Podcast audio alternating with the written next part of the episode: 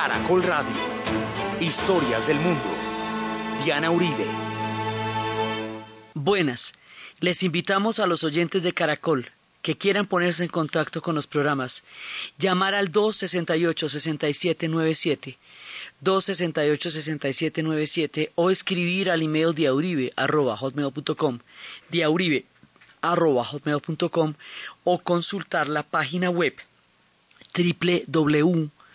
www.infocasadelahistoria.org www.infocasadelahistoria.org Hoy vamos a ver la invasión soviética a Afganistán, el principio de la película. Ah.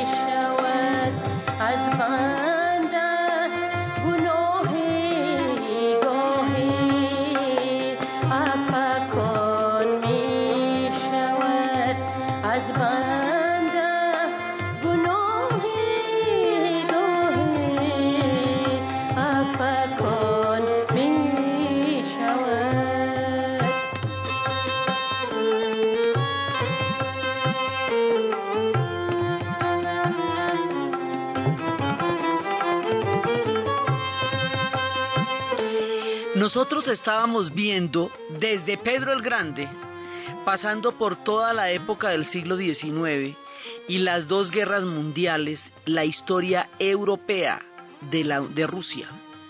Pero Rusia es un país euroasiático. Es decir, tiene una historia en Europa que es la que hemos estado cubriendo durante la última parte de la serie, pero esto tiene una historia en Asia, que no se nos olvide. Tanto que Rusia se creía eh, tener un papel civilizador en el Asia. Y eso lo consideró un destino manifiesto y con eso se metió en una cantidad de expansiones en el Asia Central.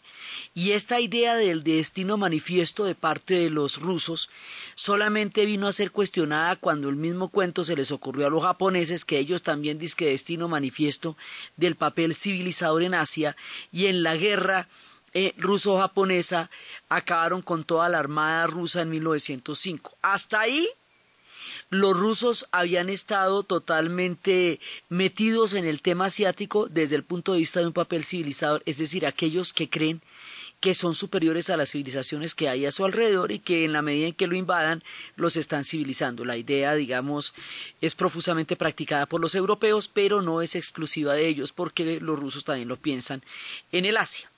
Entonces, hasta ahora estábamos en el tema polaco y estábamos en el tema de Europa del Este y estábamos en el tema de las guerras mundiales y todo eso.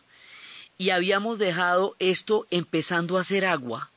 Es que la Unión Soviética va a hacer agua por muchas partes. Una de las cuales fue Polonia y la dejamos en punta. O sea, dejamos ahí en Polonia el comienzo de, un gote, de una gotera que se va a volver después un tronerón. ¿Sí? Ahora nos vamos para la otra Afganistán, que es por el otro lado por donde va a empezar a hacer agua el imperio soviético. Va a haber muchos puntos hasta que finalmente colapse, eh, y sin que nadie se fuera a imaginar de qué manera habría de colapsar. Entonces ellos tienen una parte asiática y en la parte asiática había siempre una cosa que se llamaba el gran juego y el gran juego era esa tensión entre la expansión del imperio zarista por todo el Asia Central, por eso es que ellos se van a, añadir Kazakistán, Uzbekistán, Tayikistán, Turkmenistán y Kirguisia. Stan significa país, el país de los tayikos, el país de los uzbecos, el país de los, eh, de los eh, turcomanos, así ve. Entonces ellos se van a expandir por ahí, pero a su vez el imperio británico en su ciclo de mayor expansión, también se estaba buscando en ese mismo territorio y la manera como ellos lo hicieron fue a través de tres intervenciones en Afganistán, que todas salieron fallidas, y resulta que en el Himalaya hay un paso estratégico que antes del invento de la aviación era la única manera en la cual se podía atravesar la cordillera del Himalaya en esa zona. Eso no es que usted eche por ahí y por ahí sale, no, eso es complicado. Eso se llama el paso Khyber. Y el paso Khyber a una hora con todo y que hay aviación y todo sigue siendo muy importante. Los ingleses lo que hicieron fue ya en la tercera guerra afgana, porque una de las cosas que vamos a ver hoy es que Afganistán tiene la reputación de ser el cementerio de los imperios. Imperio que se mete ahí, imperio que se acaba. Acaba con todos. Entonces, resulta que en ese momento, cuando los británicos en el siglo XIX van a eh, se meten en Afganistán para tratar de eh, expandir su, su, eh, su, reinado hacia el Asia. Esa, esa tensión entre esos dos, entre los rusos y los británicos, es lo que conocemos en geopolítica como el gran juego. Pierden la guerra contra los afganos porque nunca ganaron una, pero va a ser una cosa muy importante. A pesar de perder la guerra, y en ese caso como Jalisco que nunca pierde y cuando pierde arrebata, de todas maneras extienden la frontera hacia el paso Khyber y el paso Khyber queda metido dentro de los límites del imperio británico para que el sitio más estratégico del Himalaya quede bajo su dominio y no bajo el otro el dominio de los otros, ¿sí me entiende? O sea, si no me lo dan cogido lo tengo. Porque, a ver, entonces el paso Khyber queda en un límite del imperio británico en Pakistán. Acuérdense ustedes que es que Pakistán, la India llegaba hasta los límites porque no existía la división entre la India y Pakistán. Resulta que por el paso Khyber ocurre una cosa. Ahí hay una etnia que se llama la etnia Pashtun. Y los Pashtun en las actuales organizaciones modernas son tanto afganos como pakistaníes. En esa época eran un solo pueblo, son un solo pueblo. Y al usted trazar la frontera del paso Khyber, entonces usted rompe por la mitad en dos jurisdicciones imperiales diferentes a un mismo pueblo. Hemos visto hasta la saciedad en la historia del mundo. ¿Qué pasa cuando usted rompe a un mismo pueblo en, artificialmente por fronteras? Lo mismo en Vietnam, que en los Balcanes, que en África, que en el Medio Oriente. Ese tema genera muchos problemas porque los pueblos no van a dejar de ser uno solo porque queden divididos por una frontera que ellos no reconocen y que es artificial. Entonces es el origen de los Pashtuns. Sí, o sea, digamos, ahí van a quedar montados en dos administraciones diferentes. En aquella época era imperial. Después, cuando se formen los estados nacionales, van a quedar en dos países distintos, pero son el mismo combo. Es durante la época de las invasiones británicas a los Afganistán que tiene lugar una novela que llevaría, sería llevada al cine por Michael McDowell que se llama Flash, el heroico cobarde, y es una historia de un tipo, de un inglés que cuando van a atacar a un fuerte, el tipo no quiere ni pelear, quiere entregar el fuerte y de pronto se da cuenta y dice, ¿qué es lo que quieren estos manes que están disparando? La bandera. Ah, pues les doy la bandera. No, no hay problema, les entrego la bandera. Y resulta que en ese momento le disparan y él queda herido y queda herido en la bandera. Y como el resto de la gente del fuerte murió en el ataque, queda como que él defendió eh, quedó herido muriendo, defendiendo la bandera y por eso estaba envuelto en ella y lo que estaba era tratando de entregarla ligerito para salir de eso. Por eso se llama Flash, el heroico cobarde, que son una serie de aventuras increíbles de un tipo metido a héroe que no tiene nada que ver con eso y es lo más distante de lo que es. El asunto es que los ingleses armaron el problema del caso del paso Caibrayá y rompieron una unidad pashtun en dos partes para crear un estado tapón entre el avance de los dos imperios, el, ruso en aquella época y el británico. Estados tapones son las, esos juegos geopolíticos para crear un estado artificial en el que, en el que dos pueblos tengan un territorio de, de tapo remacho. Por ejemplo, Albania, que era el estado tapón entre el imperio austrohúngaro y el imperio otomano, o Birmania, y, o Nepal, que son estados entre los chinos y entre los indios sí, entre la China y la India. Entonces, cuando hay dos grandes potencias que están eh, disputándose un territorio, se hace un estado tapón, una construcción ahí para que se haya un amortiguador y no se enfrenten directamente Corea del Norte, por ejemplo, que es la frontera entre, Corea, entre China y Occidente. Así. Entonces, Afganistán en el futuro va a ser también un estado como una formación geopolítica de estas. Entonces ya lo tenemos presente ahí desde el momento en que en que los ingleses estaban. Ahora, hay que tener en cuenta una cosa antes de empezar este relato trágico.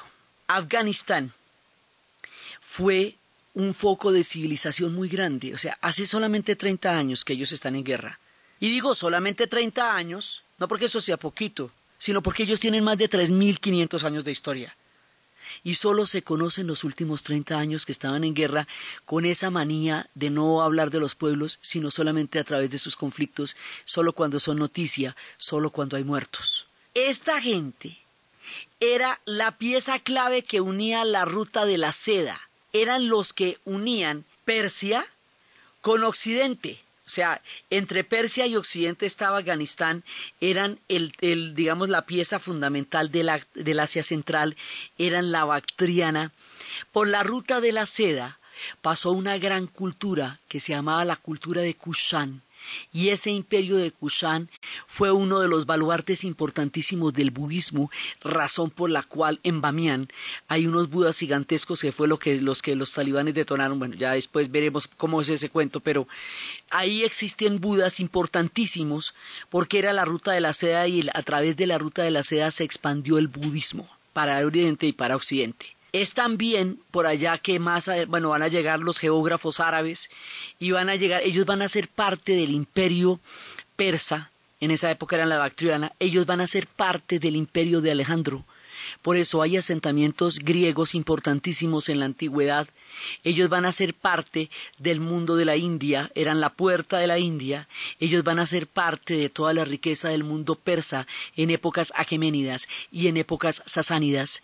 Ellos van a ser parte de los grupos del Asia Central, por allá van a estar también los mongoles y van a tener todo un periodo importantísimo bajo la hegemonía de Tamurlán, de Tamerlán.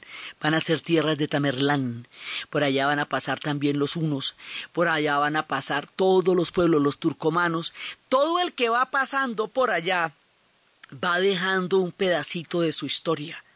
La historia de Afganistán es una de las historias más importantes en términos arqueológicos. Hoy por hoy en el Museo Británico hay una exposición de la primera vez que pueden restaurar todos los tesoros después de la guerra y donde se muestra cuán grande fue su civilización y el papel de los intelectuales que ocultaron todas esas reliquias para que fueran salvadas de la voracidad de la guerra que este pueblo ha vivido y el mundo pueda tener una dimensión no, no de su conflicto, sino de su civilización y de su gran, rica y legendaria historia. Había un cuento que decía estas tierras viajero que hoy ves desoladas, que hoy ves yermas, no siempre fueron así. Otrora sí, en ellas florecieron grandes civilizaciones, manantiales de agua y poderosas ideas, magias y tapetes tejidos atravesaron estas tierras que hoy viajero encuentras yermas y desoladas. Entonces, estos son una civilización repoderosa. ¿sí? Y entonces, allá, por allá pasó todo el mundo, por lo tanto hay rasgos de todo el mundo. Entonces, como tiene un papel tan fundamental en el Asia Central, pues ahí hay pedazos de todos los pueblos que están alrededor, o sea, pedazos de los tayikos, pedazos de los uzbecos, poblaciones de los turcomanos, de los kirguises, de los eh, kazajos. Todo ese montón de pueblos están en lo que después serían los estados nacionales en esa zona, que son completamente arbitrarios, y después la India se partiría y al partirse después de la independencia de 1947 surgiría el Estado de Pakistán, ¿sí? el país de los puros. y Afganistán quedaría con unos límites diseñados ya después del paso de los imperios que lo convierten en un estado tapón, donde hay cantidades de población de todo el sur de la Unión Soviética, que ya en ese momento sí existe como tal. Acordémonos que la Unión Soviética tenía tres repúblicas bálticas, que son Lituania, Letonia y Estonia. Tres repúblicas eslavas que son el centro y el corazón del proyecto ruso y soviético y todo, porque son los eslavos, que son Bielorrusia, que son eh, Rusia y Ucrania. Tres transcaucásicas, Georgia, Armenia y Azerbaiyán. Y las centroasiáticas, Turkmenistán, Tayikistán, Uzbekistán, Kazajistán y Kirguisia. Esas son las centroasiáticas. Repúblicas son musulmanas. Esas repúblicas, por allá pasaron los mongoles. Esas repúblicas son esteparias. Esas repúblicas son de las historias del Asia Central. De ese mismo combo son los afganos que quedaron metidos en la mitad del camino en este ajedrez entre los soviéticos y los británicos. Por eso es que quedaron allá. Pero antes del gran juego de los soviéticos y de los británicos, ellos eran parte de los grandes imperios de la antigüedad que otrora llevaron y trajeron las civilizaciones de Asia, y como portadores de la ruta de la seda y herederos de la cultura de Kushan, posteriormente de los geógrafos árabes y luego del Islam, son ellos testimonio del paso de las civilizaciones por el tiempo y las montañas del paso Khyber.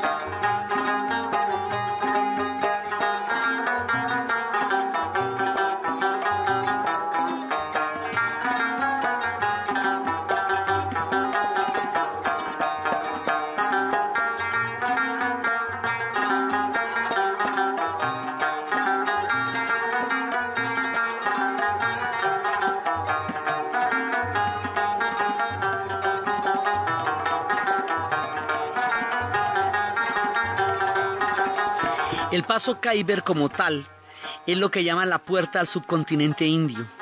Por el paso Khyber pasó el ejército de Alejandro Magno en el año 327 y desde el siglo II los ejércitos persas, mongoles, tártaros atravesaron el paso Khyber.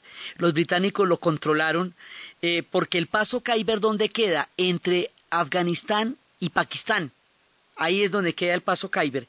Hoy por hoy, allá es donde viven los pueblos pashtuns de los que les estoy contando.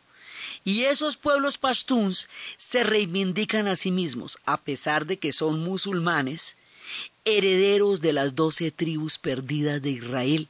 ¿Se acuerda que cuando la diáspora de la historia de Israel, doce tribus van vagando y nunca van a regresar? Razón por la cual ellos en el futuro nunca se van a mezclar con otros pueblos para que no se, no se disipen y se pierdan como pasó con las doce tribus. Bueno, pues los Pashtun dicen que son parte de unas doce tribus que se perdieron de Israel en la, en la primera diáspora. Entonces, esto es absolutamente estratégico, ese paso Khyber, y lo controlaron durante muchísimo tiempo los británicos.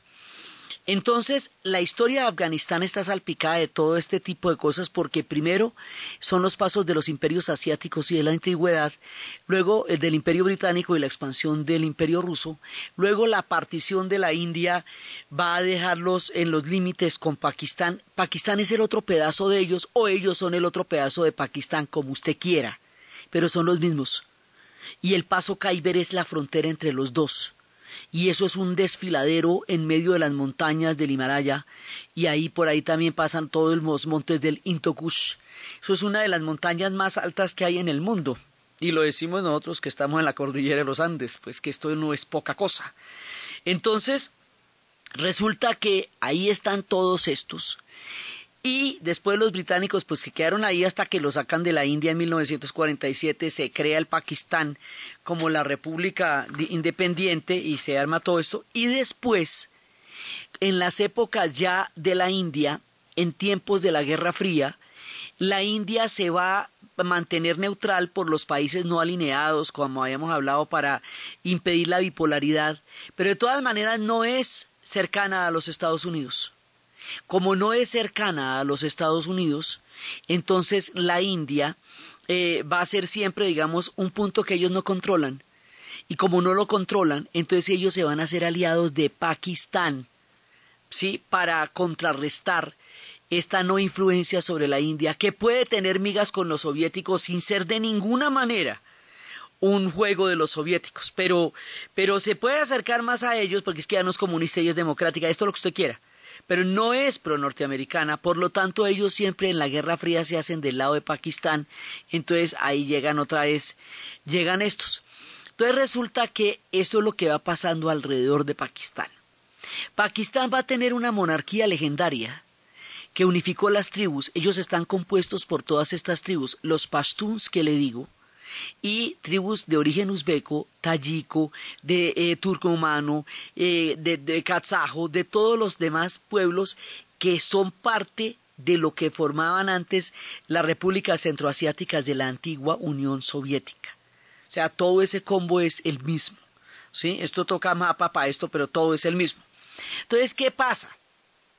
Que va a haber un rey que va a unificar todas las tribus y va a crear una monarquía sólida e importante, se llama Ahmed Shah Durrani, y esto va a ser desde 1747, y esa monarquía que el hombre va a tener allá va a durar hasta 1973, o sea, píllese cuánto tiempo. Pues, y después de eso es que van a hacer una, va a haber una, un golpe de Estado contra esa monarquía, y el golpe de Estado lo van a hacer en el 73 Mohamed Daoud, y que va a ser cuñado del rey, depone la monarquía, implanta una república, asume el cargo del presidente y en ese momento es cuando empieza nuestra historia reciente. Asume el cargo de presidente y se supone que es un proyecto un poco izquierdista, pero a la hora del té no lo va a hacer. Entonces esto va, digamos, como a, a, a molestar un poquito a la Unión Soviética y al tipo que hizo el golpe, le van a hacer otro golpe. Estamos hablando de un intento de modernizar Afganistán, que tiene estructuras antiguas y poderosas y que ahora se está intentando convertir en una república después de haber eh, destituido una monarquía, hacerle un golpe a una monarquía. El intento de modernización de Afganistán va a ser muy complicado porque va a generar reacciones completas y profundas y encontradas de los sectores más tradicionales.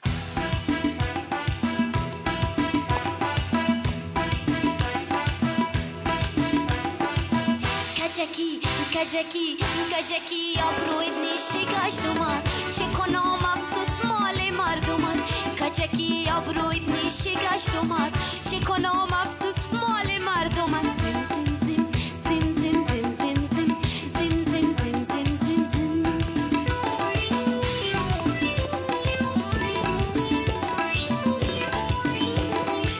Aquí hay un, digamos, una serie de cambios drásticos en este intento de modernización.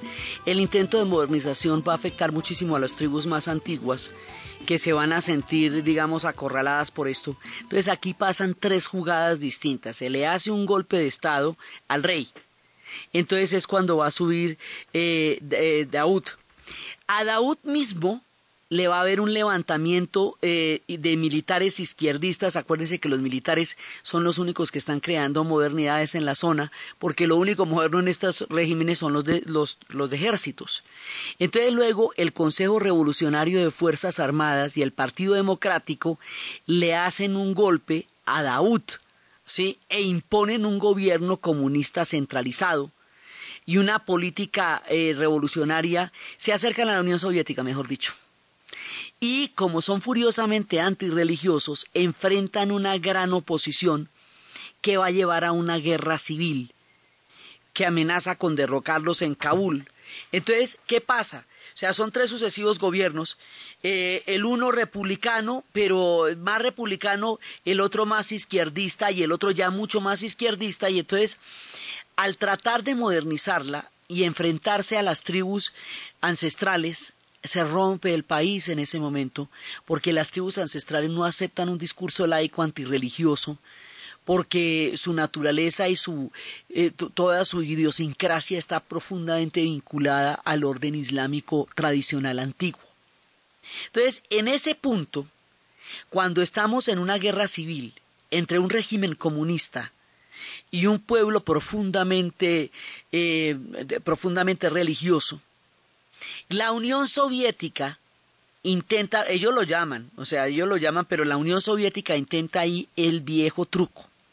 El viejo truco que hizo en toda la Europa Oriental consistía en apoyar a un gobierno comunista en el poder y empezar un proceso comunista desde arriba, eso lo hizo en Hungría, en Polonia, lo hizo en toda Europa del Este, en la República Checoslovaca, en Bulgaria, en toda la cortina de hierro. De eso se trató y eso fue lo que hizo después de la Segunda Guerra Mundial. Apoyar a los regímenes comunistas y a partir de los regímenes comunistas tomar el control del país y volverlo parte del proyecto comunista. Pero es que una cosa es Europa del Este y otra cosa es Afganistán. Porque Afganistán tiene una estructura tribal y tiene un concepto de modernidad distintísimo, mejor dicho, no tiene una modernidad en los sentidos en que los europeos lo tienen. Y estos van a pelear muy duro y no, digamos, no, no los van a enfrentar ahora. Una cosa es meterse usted con los tanques a Budapest, que es una ciudad plana, grandota, y otra meterse usted con los tanques a un desfiladero de montañas donde los tanques no pueden hacer nada sino fila para que les disparen desde arriba. Es que esto es una geografía escarpadísima. Mire, si en los Balcanes se le complicó la vida a todo el mundo y esas montañas son colinas al lado de las de Afganistán. Y ya en los Balcanes ya nadie se mete porque esos Tito les dio a todos por la cabeza desde las montañas y sacó a los nazis y a, y a los rusos y a todo el mundo.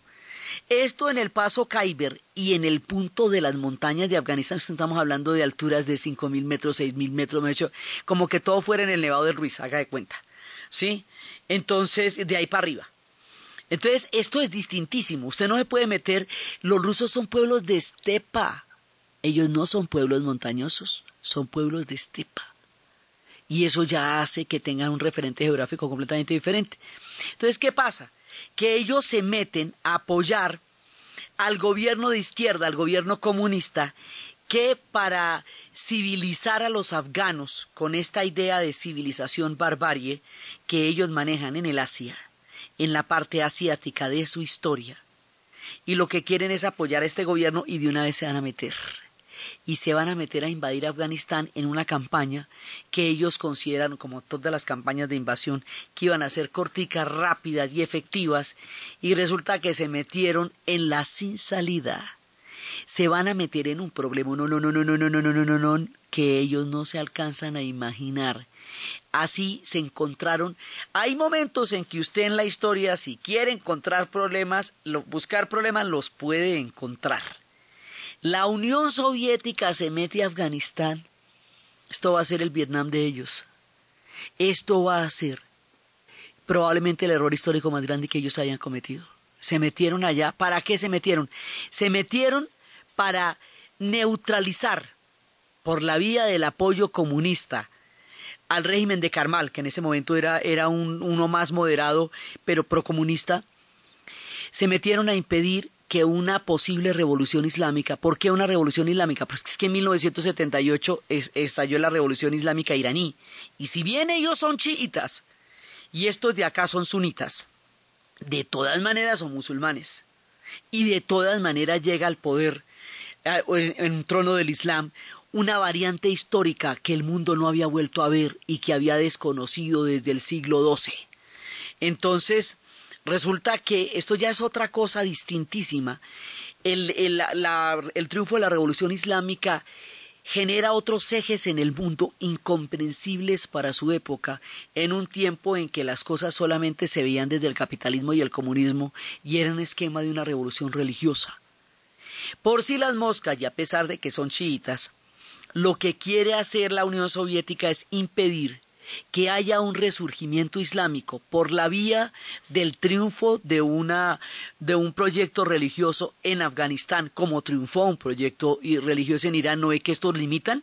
O sea, es que Irán, Afganistán, India y el sur de la Unión Soviética, todos están unidos entre sí. Lo que pasa es que uno los ve en diferentes noticieros. Pero eso todo limita con todo allá, en esa zona. Entonces, querían eso, ¿por qué? Porque tienen cinco repúblicas centroasiáticas del mismo origen, musulmanas, en donde eso se podría, digamos, propagar como un reguero de pólvora. ¿Sí? Un poco de teoría de dominó ahí dentro de sus fronteras. Para evitar cualquier tipo de cosas, deciden, entre comillas, cortar por lo sano cualquier posibilidad de llegar al poder de un grupo islámico en Afganistán.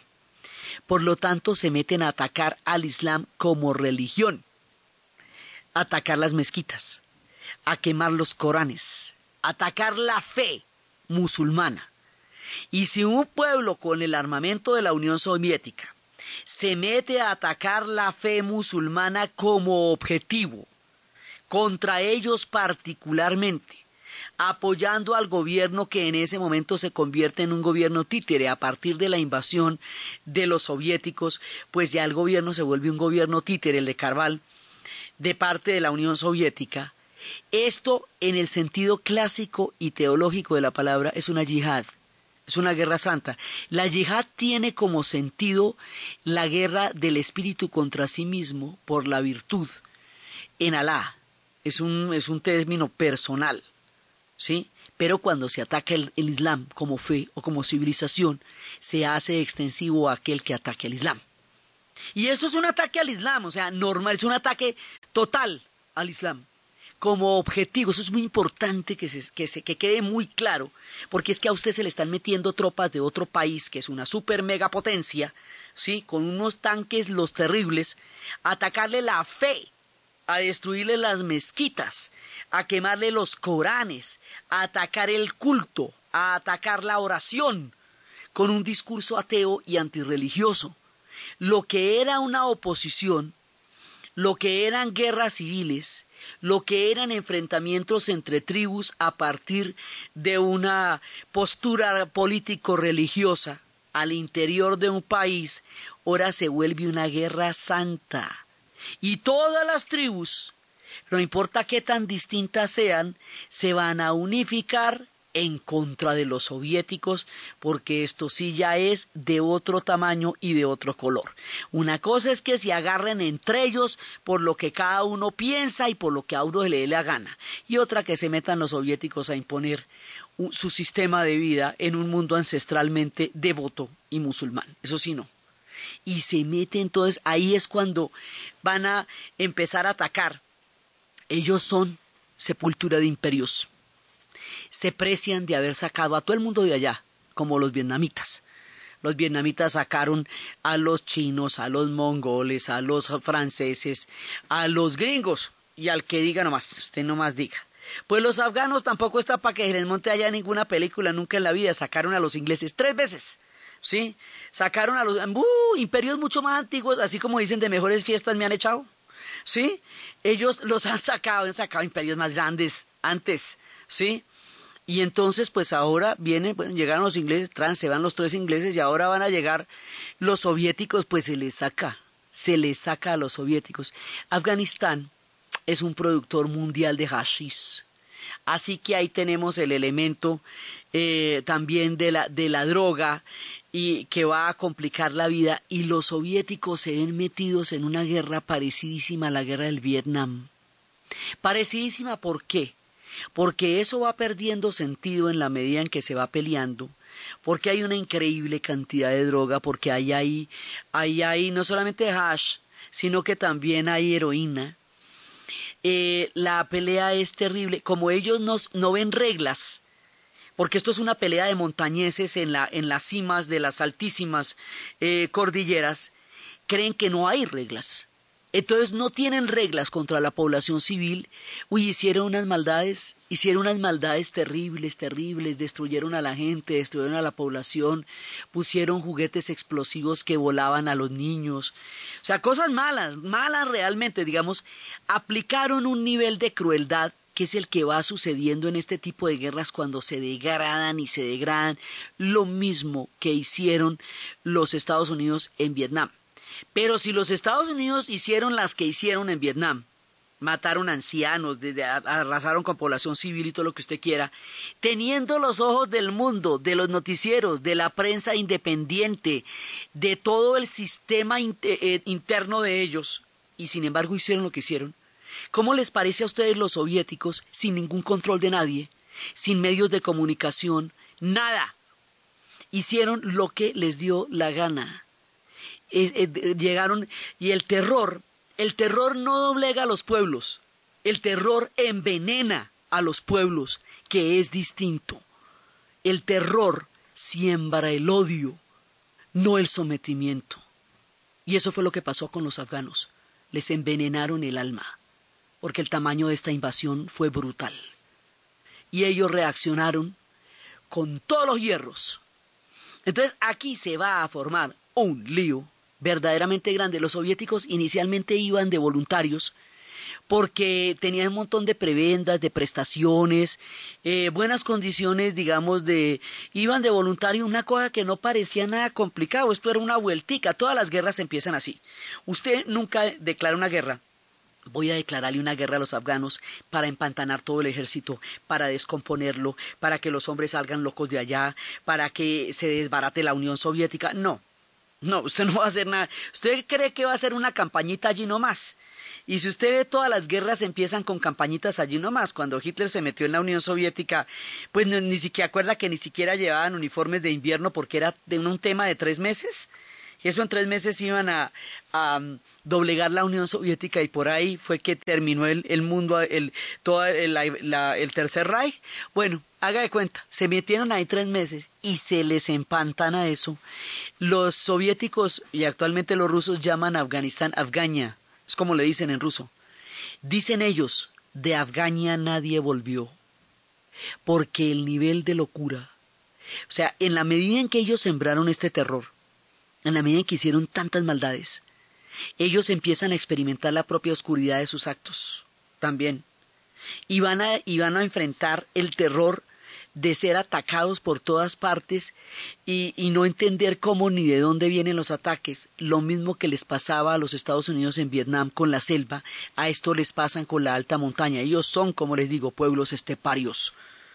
Sí, su, su plano es infinito, no hay grandes montañas y Afganistán es el Himalaya. Está, está peleando en, un, en una geografía que usted ni conoce, me ha dicho ni imagina. Entonces, ese terror de no saber de dónde viene la bala hace que usted ataque a todo el mundo y al atacar a todo el mundo, pues entonces los va polarizando en contra suya y empiezan en esta dinámica en la cual toda la población va a estar en contra de ellos y se van metiendo en un agujero cada vez más profundo y la gente se va enloqueciendo. Les digo que salieron los soviéticos de allá, como dicen, de Afgania nunca volvió. En los días de los veteranos se ven hombres de mediana edad, esos hombres de mediana edad vienen de Afganistán, los tratan con respeto pero, pero saben que lo que hicieron fue el, el fin de todo. Entonces, en ese momento, el mundo se le viene en contra a los soviéticos. Carter va a censurar y va a declararse en contra de la invasión soviética a Afganistán. Un montón de países censuran, porque es que esto es una invasión de un imperio a una, de una potencia, a un pueblo eh, para, para acabar con un proyecto que ese pueblo está teniendo y aprovechando una guerra civil. O sea, lo mismo que se hizo en Europa del Este y estaba avalado por las conferencias de Yalta y de Potsdam, aquí no. Y no son los mismos, no son ni búlgaros ni son húngaros. Son un montón de tribus diferentes entre sí, con historias muy distintas a las de Europa del Este. El mismo experimento que en Europa del Este funcionaba, aquí no va a funcionar. Ahora, si usted se pone a pensar uno de los puntos de caída de la Unión Soviética van a ser las religiones, porque es atacando el catolicismo en Polonia y es el fortalecimiento del catolicismo en Polonia a través de la figura del Papa y del carácter católico de solidaridad de la Wałęsa que va a empezar la ruptura por Europa. Y es en el ataque al Islam como fe en Afganistán que va a empezar el comienzo del fin en Asia. Es decir, son las religiones las que van a terminar contribuyendo, porque son muchas las causas, a la futura caída de la Unión Soviética, al tratar de imponer proyectos laicos y antirreligiosos en sociedades profundamente devotas, ya sean ellas católicas, ya sean ellas musulmanas, pero en todo caso profundamente devotas a una fe, cualquiera que esa fe sea. Entonces ellos se meten allá, el mundo entero se les opone, y en esa época, eso va a durar 10 años, la, la campañita esta que te dije que era de media hora, eso va a durar 10 años. Y en 10 años se entierran y se recontraentierran.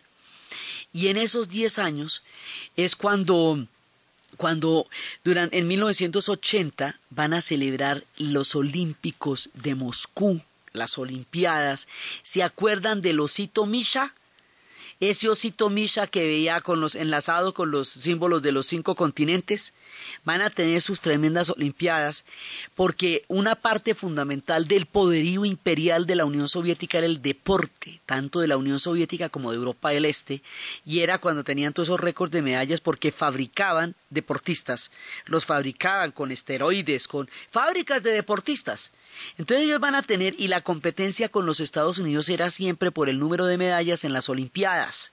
Entonces esta iba a ser un punto en que, un punto fundamental de competencia olímpica porque eran en Moscú y era contra lo, y los norteamericanos iban a probar allá sus medallas y resulta que por un boicot, en ese momento se declara boicot a Moscú y los Estados Unidos no asiste a las Olimpiadas de Moscú y otro poco de países no van.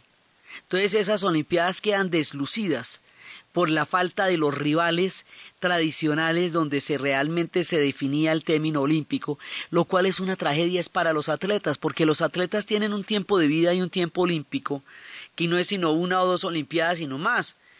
Y se han preparado toda su vida para ese momento, para ese único momento.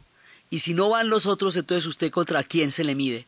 Y luego, ¿se acuerdan que van a ser las Olimpiadas en Los Ángeles y en las Olimpiadas de Los Ángeles la Unión Soviética boicotea y no va a los Olímpicos de Los Ángeles en represalia porque ellos boicotearon las Olimpiadas de Moscú? Y es por eso que los atletas de esa generación ven perder la oportunidad de su vida porque más de dos Olimpiadas ellos ya no van a sobrevivir, a la tercera Olimpiada ya no van a asistir. Así que los mejores atletas, los más preparados, los más pilos, que habían estado toda su vida esperando este momento, no lo van a vivir porque el boicot a dos Olimpiadas destruye una generación de atletas cuando todas las justas del deporte se medían entre los Estados Unidos y la Unión Soviética. Ese era el duelo único y definitivo y después venían todos los pueblos de Europa del Este, después venía Cuba y después el resto. ¿Sí? Y bueno, y Alemania y tales, ¿no? Pero Alemania también contra la Alemania Oriental pero básicamente ellos eran los dueños de los Olímpicos durante toda la época de la Guerra Fría. Entonces, por Afganistán es que van a boicotear las Olimpiadas y el osito Misha lo vimos nosotros, pero no lo vieron los gringos, ni muchos más países que apoyaron a los Estados Unidos en el boicot. Entonces esta gente sigue en Afganistán y sigue metida en Afganistán y hay un momento, esto es muy importante, hay una película que se llama La guerra de Charles Wilson con Tom Hanks y con Julia Roberts, Charles Wilson's War. Y Charles Wilson's War es la historia de un senador norteamericano que dice es importantísimo apoyar a los afganos en su guerra contra los soviéticos, porque eso desde el punto de vista de la estrategia de la Guerra Fría es fundamental para nosotros. No hay que dejarlos solos por allá. Entonces, en principio les pasaban armas soviéticas que les habían de, que las proveían los israelíes, que las habían sacado de los palestinos y allá llegaban las armas. La película se trata de cómo este tipo convence al Senado norteamericano de que les den billete para las armas. Y con el billete para las armas, porque finalmente los va a convencer, empiezan a utilizar eh, ya batería y eh, antiaérea. Empiezan a tener armas para poderse bajar los aviones que los soviéticos, que los soviéticos los están bombardeando. Y ya, si por tierra les dan tan duro a los tanques y empiezan a tener ya baterías antiaéreas y, y cohetes antiaéreos, entonces ya tienen una posibilidad mucho más grande de pelear contra los soviéticos con el apoyo de los Estados Unidos. ¿Se acuerda que Rambo 3 se fue a meter allá? Que iba a ser Rambo por allá. Vaya llegó Rambo. Entonces, en ese momento hay una cantidad de grupos, de fracciones unidas contra la Unión Soviética, una de las cuales va a provenir de la etnia pashtun y se van a llamar los talibanes. ¿Sí? No todos los pashtun son talibanes, ojo, es muy importante porque es que eso es una etnia grandísima, pero es de los pashtuns de donde van a salir los talibanes. Entonces los talibanes van a ser armados y apoyados por los Estados Unidos en su apoyo a Afganistán contra los soviéticos. Así que los dejaron montaditos, ahí donde estaban los dejaron montaditos con todas las armas y la utilización de las armas. ¿sí? Entonces eso vino a salir de allá y después allá se van a hacer las bases de lo que va a ser Al Qaeda, también va a salir allá.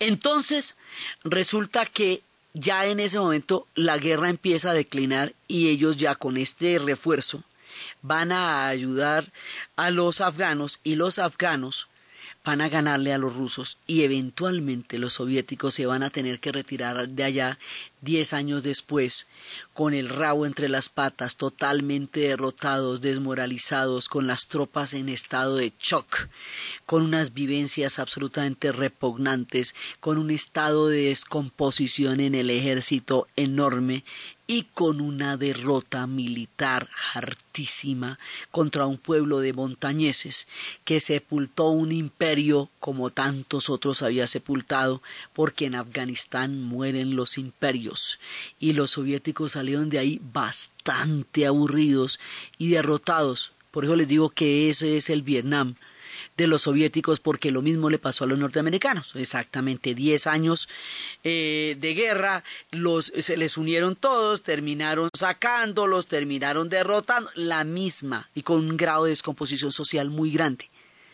Después de eso, los talibanes van a quedar y todo Afganistán abandonado a su suerte. Charlie Wilson dice que él perdió la guerra al final, porque cuando pidió ayuda para reconstrucción y escuelas, nadie se la dio porque ya no les interesaba sino solo la guerra. Afganistán quedó solito, abandonado a su suerte, y eventualmente, al poco tiempo después, en esa situación tan supremamente miserable en que quedaron, subieron los talibanes al poder. Y ese es el comienzo de la película.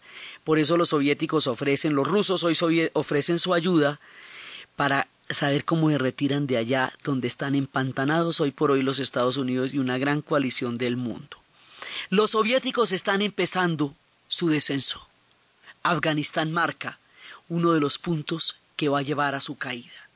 La historia de los demás elementos que van a llevar a la caída de la Unión Soviética y cómo se va ahondando su hueco, su agujero negro en la historia, hasta acabar con este imperio es lo que vamos a ver en el siguiente programa.